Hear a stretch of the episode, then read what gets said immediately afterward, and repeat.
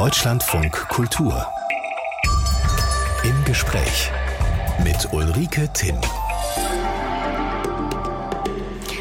Ich grüße Sie herzlich. Ein gutes neues Jahr Ihnen allen. Ein gutes neues Jahr auch unserem Gast. Das ist heute Morgen der katholische Pfarrer Jörg Meirer. Herzlich willkommen, Herr Meirer.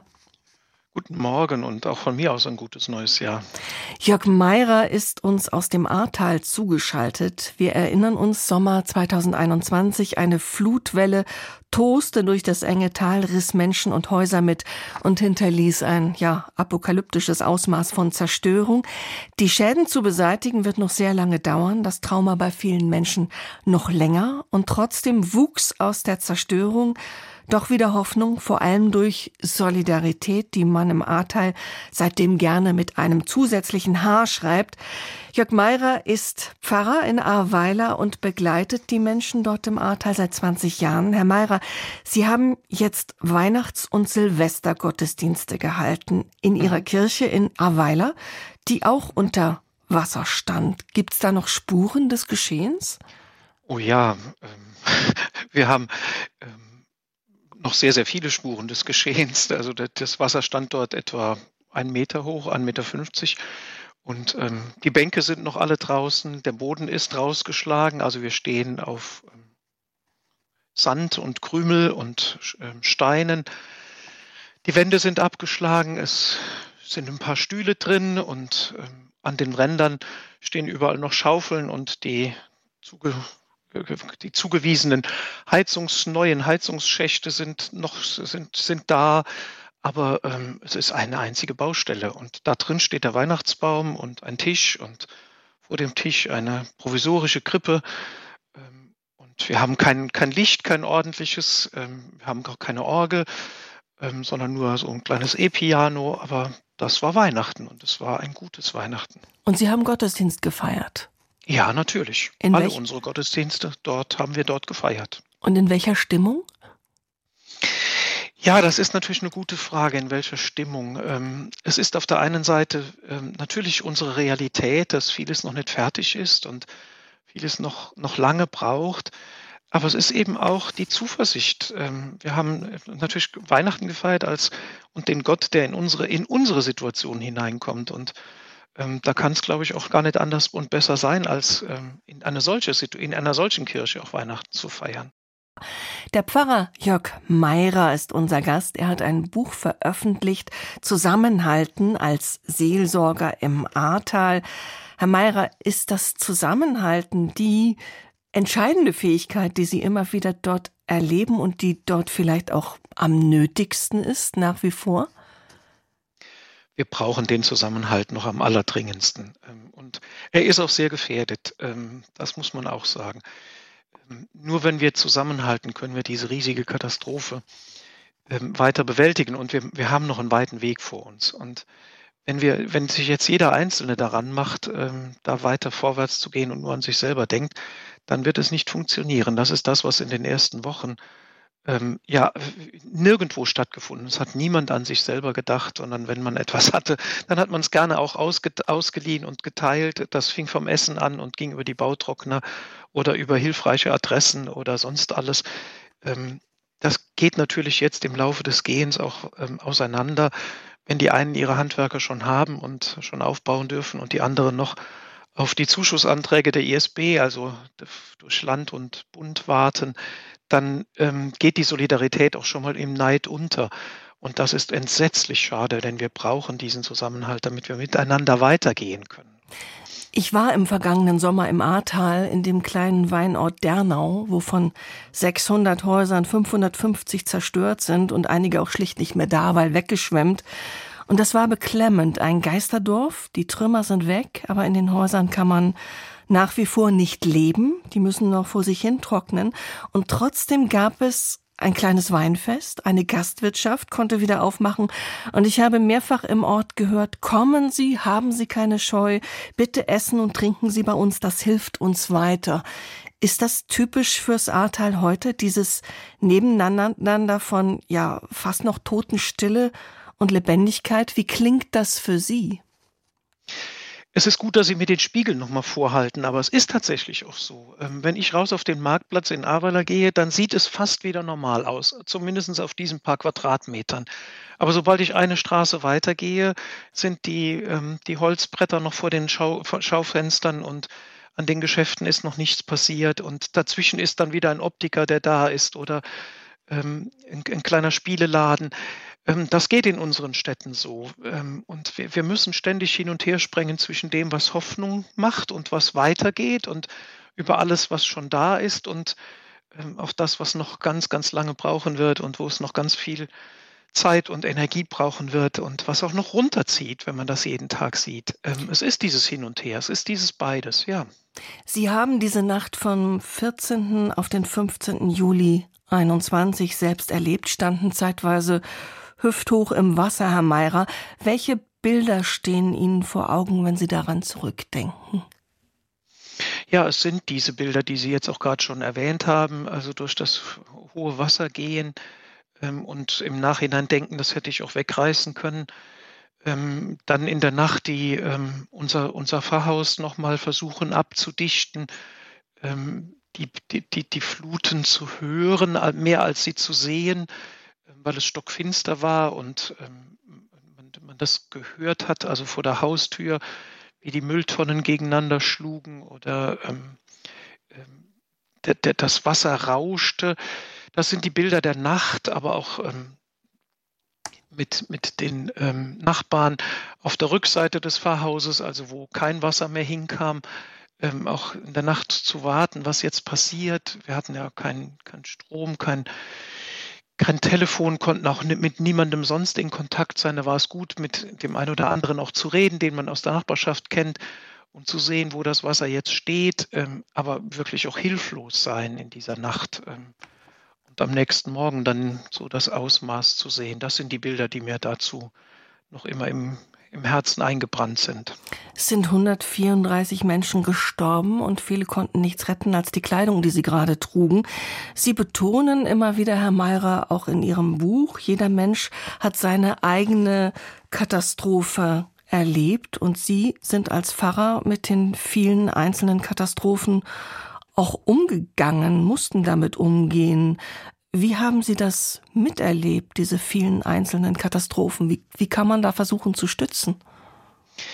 Ähm, es ist bis heute so, dass es das Wichtigste ist, das Zuhören. Also ich, vielleicht ist das für jemanden von außen ähm, wirklich auch schwer nachvollziehbar, aber es gibt kaum ein Gespräch, ein Treffen, ähm, wo, wo die Flut nicht Thema ist oder die Folgen der Flut, ähm, bis heute. Ähm, weil das das ist, was prägt. Und das Erste und Wichtigste dabei ist, zuzuhören, ähm, den Menschen ein Ohr zu geben, ein Herz zu geben, sie versuchen zu verstehen, auch wenn sie es zum, ich weiß nicht, hundertsten Mal erzählen wollen oder erzählen müssen, ähm, ihnen Anteilnahme zu geben und das zu verstehen geben, ich verstehe dich, ich, du darfst es nochmal erzählen, es ist wichtig, dass du deine Geschichte erzählst und ich will auch deine Geschichte hören. Ähm, das sind, sind die wichtigsten Hilfen, die man ähm, so im Alltag geben kann. natürlich gibt es auch welche ähm, Geschichten und Menschen, wo das nicht mehr möglich ist, mit diesem mit diesen Mitteln zu, zu mit diesen Mitteln ähm, bei ihnen zu sein. Es braucht auch für viele psychologische Hilfe, das muss man einfach auch sehen.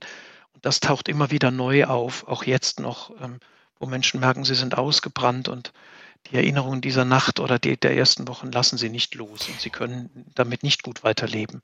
Ist ja schlimm genug, wenn man sein Hab und Gut verloren hat, aber viele plagen ja auch ja Schuldgefühle, weil sie ihre Liebsten nicht schützen konnten, jemanden nicht festhalten oder sie haben es selbst geschafft, aber jemand anderes, den sie gut kannten, eben nicht. Solche Menschen zu begleiten ist sicherlich besonders schwer. Kann man sowas überwinden? Also ich spreche die Anführungszeichen gleich mit. Mhm.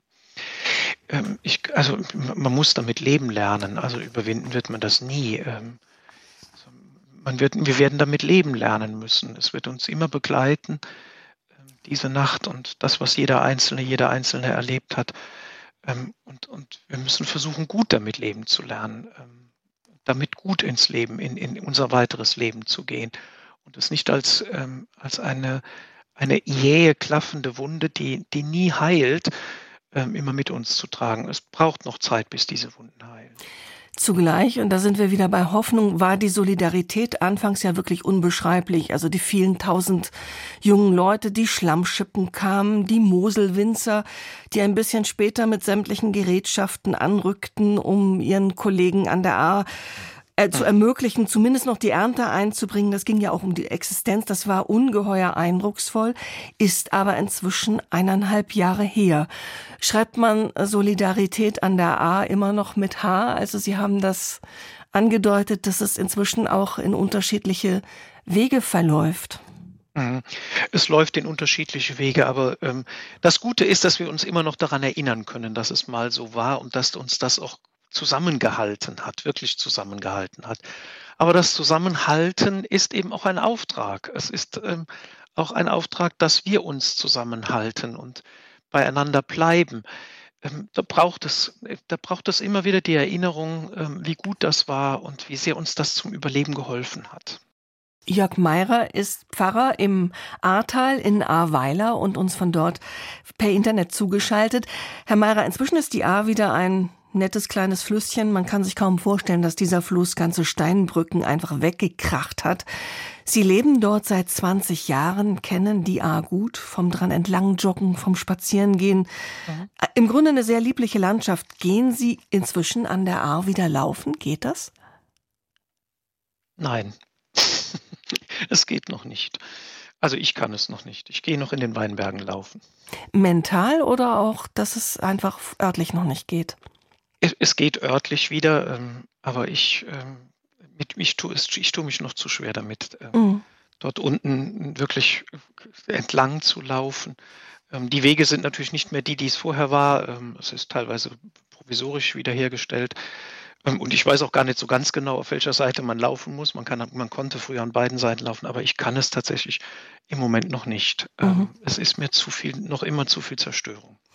In den schlimmsten Tagen schickte ihr Freund und Kollege Stefan Wahl damals einen Psalm, der, glaube ich, wirklich 4000, viel tausendfach zitiert wurde und den sie auch in ihrem Buch zitieren. Darin heißt es, meine gewohnten Gebete verstummen, meine Hände zu falten gelingt mir nicht, meine Wut schleudere ich dir vor die Füße. Sprach Ihnen das aus der Seele? Ja, sehr. Ähm, der Stefan hat mir ähm, dem Psalm morgens irgendwann geschickt, ähm, an einem der ersten Tage. Ähm, Stefan Wahl ist ja auch, ähm, kennt das Ahrtal sehr gut. Er ist am, am, am Ende des Ahrtals ähm, aufgewachsen in Remagen-Grip, dort wo die, wo die Ahr in den Rhein mündet. Ähm, und wir waren auch schon vorher in Verbindung und er hat mir dann diesen Psalm geschickt und ich weiß, dass ich an diesem Morgen im Bett gesessen habe, weil es sehr, sehr früh am Morgen war und ähm, meinen Tränen freien Lauf lassen konnte. Ähm, das hat mich sehr beeindruckt, weil das Worte waren, die, ähm, ja, die, die, die wieder meinem Inneren einen, einen, einen Ausdruck gegeben haben für das, was ich vorher nicht kannte. Es war und konnte, ähm, weil es äh, eine Situation war, in die wir noch nie, wie, wie wir sie nie kannten, wie ich, ich, sie, wie ich sie noch nie erlebt habe, ähm, dass alles zerstört ist und alles, was man kannte, nicht mehr da ist. Ähm, und da kann ich auch nicht mehr beten. Ich konnte nicht mehr beten. Ähm, das waren Worte, die mir dabei sehr bei geholfen haben. Ich dachte auch an die Wut. Also dein Wille geschehe ist für einen Pfarrer mhm. wahrscheinlich Grundüberzeugung, aber äh, da kommt man doch in Zweifel ich, mit seinem Gott. Ja, ich, ja, ich konnte das, also dein Wille geschehe, konnte ich lange nicht beten, weil ich den da drin nicht entdecken kann.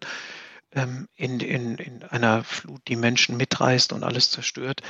Das kann ich auch bis heute nicht. Ich glaube nicht, dass das unbedingt Gottes Wille ist, ähm, dass wir, ähm, dass Menschen leiden müssen, egal an welcher Stelle dieser Welt. Ähm, aber die Wut hatte ich auch, ja, aber sie war nicht immer das, sie war nicht das, das Prägendste Gott gegenüber. Ich bin eher verstummt. Also ich bin eher jemand, der dann stumm geworden ist. Mhm. Und fragend, damit zweifelnd ähm, aber eher stumm. Wie hat diese Zeit Sie verändert? Was schauen Sie heute womöglich ganz anders an? Ähm, wenn Sie beim Gottesbild bleiben, ähm, ist mir Gott ähm, auf der einen Seite rätselhafter geworden. Da spreche ich sehr viel vorsichtiger davon, von ihm. Er ist mir aber auch gleichzeitig viel konkreter geworden in Menschen. Also das, was wir gerade gefeiert haben, Weihnachten, hat nochmal einen ganz anderen ähm, Aspekt bekommen. Ähm, wenn, wenn Gott Mensch wird, dann kann ich ihn in jedem Menschen begegnen. Und das ist mir sehr, sehr viel deutlicher geworden. Ähm, auch durch die vielen Helferinnen und Helfer, die da waren. Es waren ja, glaube ich, über 200.000, die uns an der Seite gestanden haben und es dann auch immer noch tun, zum Teil. Ähm, also das ist so ein Punkt. Ähm, ich, ich vertraue, äh, wenn ich auf die Menschen schaue, dann ähm, vertraue ich eigentlich auch immer mehr auf die Kraft, die in uns steckt. Ähm, nicht Pläne zu machen, sondern Dinge anzugehen, ähm, weiterzumachen, ähm, den Kopf hochzuheben, auch wenn ähm, die Kraft im Moment zum Ende scheint, dann trotzdem noch weiterzugehen. Diese Kraft ist in uns Menschen unglaublich stark. Und das hat es viel ausgemacht, das zu erleben. Herr Meirer, wie ging das eigentlich äh, für Ihre Pfarre weiter? Die Kirche steckt ja ohnehin in einer sehr großen Vertrauenskrise wegen ja, mhm. Welt- und Lebensfremdheit der Institution, Missbrauchsskandale. Der gerade verstorbene frühere Papst Benedikt war sicher ein großer Intellektueller, aber von vielem, was die Menschen beschäftigt, wollte er wohl schlicht nichts wissen. Wie bekommen Sie als Pfarrer eine so generelle Vertrauenskrise zu spüren? Also die, die, die schlägt natürlich auch bei uns mit um, das ist überhaupt keine Frage. Ähm, und wir, wir haben sehr viel Teil an der allgemeinen Kirchenkrise, ähm, was sicher bei uns jetzt ein bisschen anders ist, dass ähm, ich schon lange hier bin und dass die Menschen mich kennen und, und meine Kolleginnen und Kollegen auch. Wir sind schon, äh, viele sind schon länger hier. Das ist eine Situation, die es dann vielleicht anders macht, dass wir viele Brücken haben und viele, zu vielen Menschen gehen können. Und die Menschen haben uns natürlich hier auch erlebt, dass wir präsent waren, waren und ähm, hoffentlich auch immer noch sind. Ähm, wir wollen eine Kirche sein, die an der Seite der Menschen steht und die zu den Menschen geht. Und ähm, das ist auch mein Hoffnungsbild für die Kirche in Deutschland, dass wir das insgesamt auch mehr tun. Sie haben vielen Menschen beigestanden, tun das auch immer noch. Wie haben Sie eigentlich für sich selbst Kraft gefunden, auch jenseits von Ihrem Glauben? Danke, dass Sie danach fragen. Denn es ist nicht selbstverständlich, dass man ähm, als Helfer oder Helferin ähm, die eigene Kraft auch noch behält. Ähm, das habe ich an vielen Situationen gemerkt, auch in meiner eigenen Situation. Zum einen waren, waren wir als Team sehr eng beieinander und haben uns beigestanden. Das war sehr, sehr hilfreich. Ähm, auch sehr offen miteinander umgegangen, auch über unsere Schmerzen und seelischen ähm, äh, Bedrückungen gesprochen, auch über das, was wir nicht mehr fertig, was wir nicht bewältigt bekommen. Ähm, und zum anderen habe ich ähm, äh, immer auch Hilfe von außerhalb gehabt, ähm, Freunde, aber auch ein Stück professionelle Hilfe, Coaching, auch ein Stück Supervision, auch ein Stück psychologische Begleitung, für die ich sehr dankbar bin. Ich meine, Sie haben selbst hüfthoch im Wasser gestanden und dann immer für andere da sein. Das ist ja eine Aufgabe, äh, die kann man als Mensch ja kaum wuppen. Also haben Sie Dinge in Ihrem eigenen Leben vielleicht auch grundsätzlich verändert? Ich glaube, ich bin bescheidener geworden und ich möchte es auch noch bescheidener werden. Das ist, ähm, ich merke, dass ich so viele Dinge, wie ich habe, eigentlich nicht brauche. Ich würde gern kleiner wohnen als in einem großen Pfarrhaus. Ich würde gern ähm, verbundener wohnen. Ähm, das sind schon so Dinge, ähm, die ich merke, dass sie sich verändern und wo ich dranbleibe. Ähm, mir ist vieles ähm, in der Institution oder in, von den Strukturen längst nicht mehr so wichtig. Das tritt deutlich nach hinten. Mir sind die Menschen viel, viel wichtiger, die Beziehungen, das Zuhören, das bei den Menschen sein, das ist, ähm, das ist unsere Aufgabe und nicht verwalten oder ähm, ja, all das, was damit zu tun hat. Jörg Meirer ist Pfarrer in Ahrweiler seit 20 Jahren. Er stammt aus Völklingen im Saarland, ist Jahrgang 1962. Völklingen, Herr Meirer, die Völklinger Hütte ist bekannt. Das war damals noch eine echte Stahlindustrie-Gegend. Oh ja. Wie erinnern Sie diese Zeit? Ähm, es ist meine Kindheit und Jugend, die ich dort verbracht habe. Meine Eltern, meine ganze Familie stammt aus dem Saarland und aus Völklingen. Ähm, als ich als Kind war, war, der, war die Hütte ja noch in, in vollem Betrieb. Es gibt auch ähm, zwei Onkels, die dort gearbeitet haben. Und ähm, ja, die Hütte hat unsere, hat meine Kindheit geprägt, also die Hütte und die Gruben, die gehören ja beide zusammen.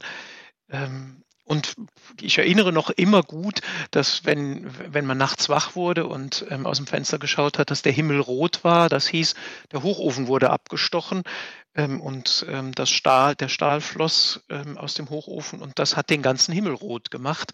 Das kenne ich gut als Erinnerung. Und ähm, ich kann auch noch gut die, die quietschenden Geräusche ähm, habe ich im Ohr, die meine ganze Kindheit irgendwie begleitet haben, von denen ich es später erfahren habe, dass sie die Loren sind, die, also die kleinen Wagen, die ähm, den Hochofen beschickt haben, also die dann hochgefahren sind und Kohle- und Stahlerze, Eisenerze und den, den, den Stahl dann da hochgetransportiert mhm. haben. Das sind schon Erinnerungen, die, die bleiben. Also Sehr handfeste Erinnerungen. Sie erzählen das auch schön handfest. Ist Ihre Familie, Herr Meirer, eigentlich religiös? Legte da jemand den Keim für den Berufswunsch Pfarrer? Also meine Eltern, mein Vater war, ähm, war protestantisch. Er ist schon verstorben. Meine Mutter war katholisch. Das war schon mal ähm, ein seltsamer Mix in den 60er Jahren und ein sehr ungewöhnlicher. Bis dahin ähm, gab es das noch nicht so, glaube ich, ganz so oft. Ähm, beide waren sehr jung, als sie geheiratet haben, 22, als ich auf die Welt kam. Ähm, und da war der Glaube, ähm, war nicht viel Zeit für Glauben. Ähm, äh, die beiden hatten anderes zu tun. Sie waren aus sehr einfachen Verhältnissen, mussten sehr, sehr viel arbeiten haben eigentlich mit nichts begonnen. Mein Vater war Gärtner und ähm, hat sein Leben lang unglaublich viel gearbeitet. Ähm, meine Mutter hat ihm zur Seite gestanden, wo sie nur konnte. Ähm, und da war für Glaube zunächst nicht viel Zeit. Ähm, das ist dann ein bisschen deutlicher geworden als mein Bruder und ich. Wir sind zu zweit und, und auch nicht weit auseinander. Ähm, als wir zur Kommunion gingen und dann Messdiener wurden und der Kontakt zur Pfarrei geblieben ist, ähm, da ist das dann ein bisschen deutlicher geworden mhm. und ein bisschen stärker. Ja. Ähm, Sie haben dann Theologie studiert, aber studieren und sich zum Priesteramt berufen fühlen, das sind ja immer noch zwei Dinge. Das heißt unter anderem Priesteramt, sich als junger Mann, so Mitte 20, Mitte, Ende 20, mhm. festzulegen, keine Partnerschaft haben zu dürfen, mhm. der Zölibat. Mit Mitte, Ende 20, ist das nicht schlicht brutal? Ja, hat es was davon. Also ich war, war Mitte 20, nicht Ende 20, sondern Mitte 20. Also mhm. auch da noch, sehr, auch ich war sehr jung damals. Ich bin nach dem Abitur direkt ins Priesterseminar gegangen. Ähm, und ähm, ja, ähm, heute würde ich sagen, es ist noch sehr früh gewesen, diese Entscheidung zu treffen. Ähm, man kann sie in dieser Zeit nicht über, überschauen. Das, man kann Lebensentscheidungen in diesem Alter sowieso nie überschauen. Das können auch Paare nicht. Das merkt, das weiß ich aus der anderen Situation natürlich jetzt, wo ich mhm. ganz, ganz viele getraut habe. Die können das auch nicht überschauen, was da kommt. Ähm, aber man kann es dann nur mit einem Vertrauen tun, ähm, dass es dass, dass es passt, ähm, dass es passen wird und mit den Schwierigkeiten ähm, sich auseinandersetzen, die der Lebensweg dann einem ähm, vorbringt und hervorbringt.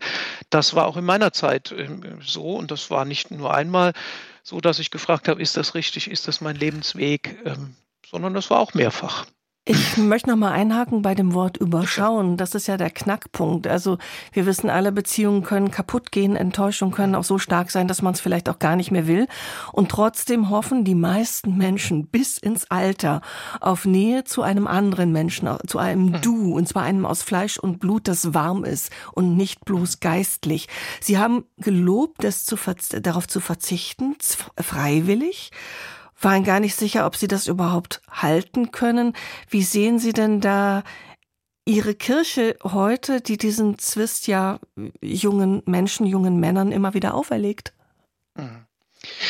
Ich glaube, dass es, ähm, dass es da auch neue äh, Zugangswege zum Priestertum geben muss. Das wird ähm, der Zölibat ist sinnvoll, aber nicht für alle. Das glaube ich auch.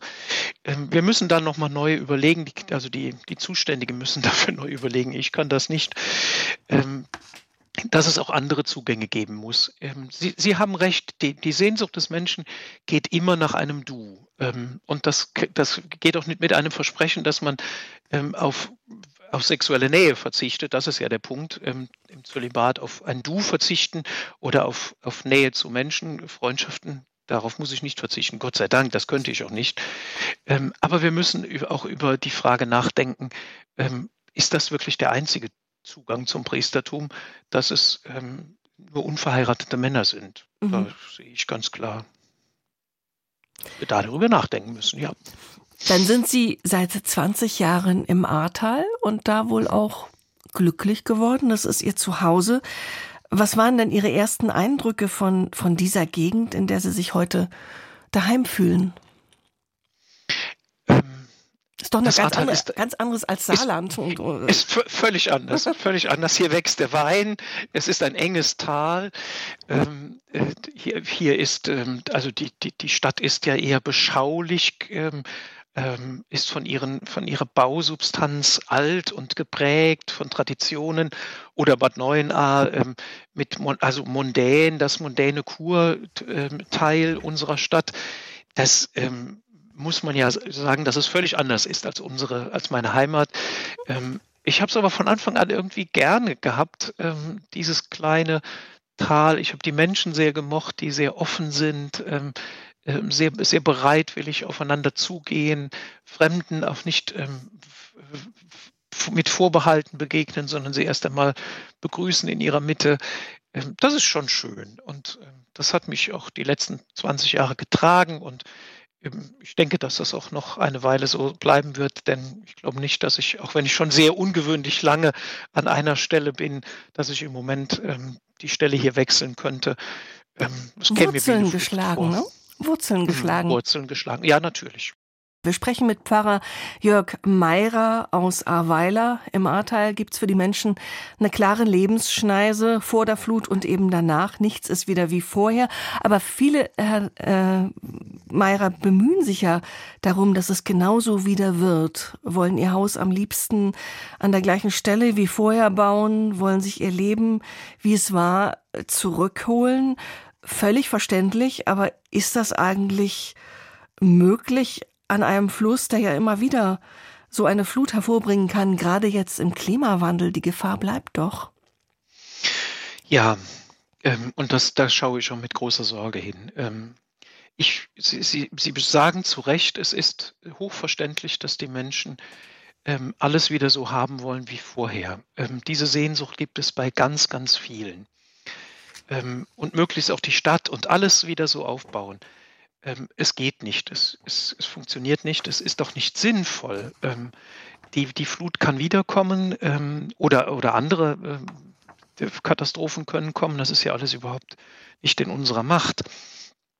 Aber ähm, tatsächlich ist es auch einfacher, ähm, wenn man sein Haus wieder so aufbaut, wie es vorher war. Das heißt, ähm, im, für die Bürokraten Bestandsschutz, wenn sie wenn man wieder so aufbaut, wie es war, dann darf man das sofort tun. Wenn man das grundlegend verändert, braucht man eine neue Baugenehmigung. Also auch wenn man ein und Stück weit weg von der A baut und nicht wieder direkt nebenan, ist das richtig? Oder? Ja, wenn Sie ja irgendwo was Neues bauen, brauchen Sie auch eine Baugenehmigung. Das ist, ähm. ja, aber man, man kommt da auch irgendwie schwerer an Gelder, wenn man es ein bisschen anders machen will. Und da streiten sich im Moment viele drüber. Ganz, ganz viele. Also es ist zunächst einmal die Frage der, der Genehmigungen, dass sie überhaupt etwas bauen müssen, die, also dass sie etwas Neues bauen können. Ähm, und sie dürfen natürlich, ähm, die Versicherung zahlt, wenn sie ihr Gebäude wieder aufbauen und nicht, mhm. wenn sie woanders hingehen. Und das gilt für die staatlichen Zuschüsse auch. Es gilt für Wiederaufbau und für, den, ähm, für das, was man wieder herrichtet und nicht, dass man etwas Neues baut. Das ist eine ganz, ganz schwierige Auseinandersetzung. Das macht mürbe, oder? Es ist, es ist entsetzlich. Ähm, weil, weil ich von, ich habe von Anfang an war ich jemand, der gefragt hat, wie nachhaltig ist das denn, was wir jetzt hier alles investieren? Wenn die nächste Flut in zehn Jahren käme, dann bekommen wir kein Geld mehr von, von unserem Land. Ähm, und die Leute würden zu Recht sagen, was habt ihr denn damals gemacht? Wie, wie, wie, wie beschränkt wart ihr denn, als ihr das alles wieder aufgebaut habt?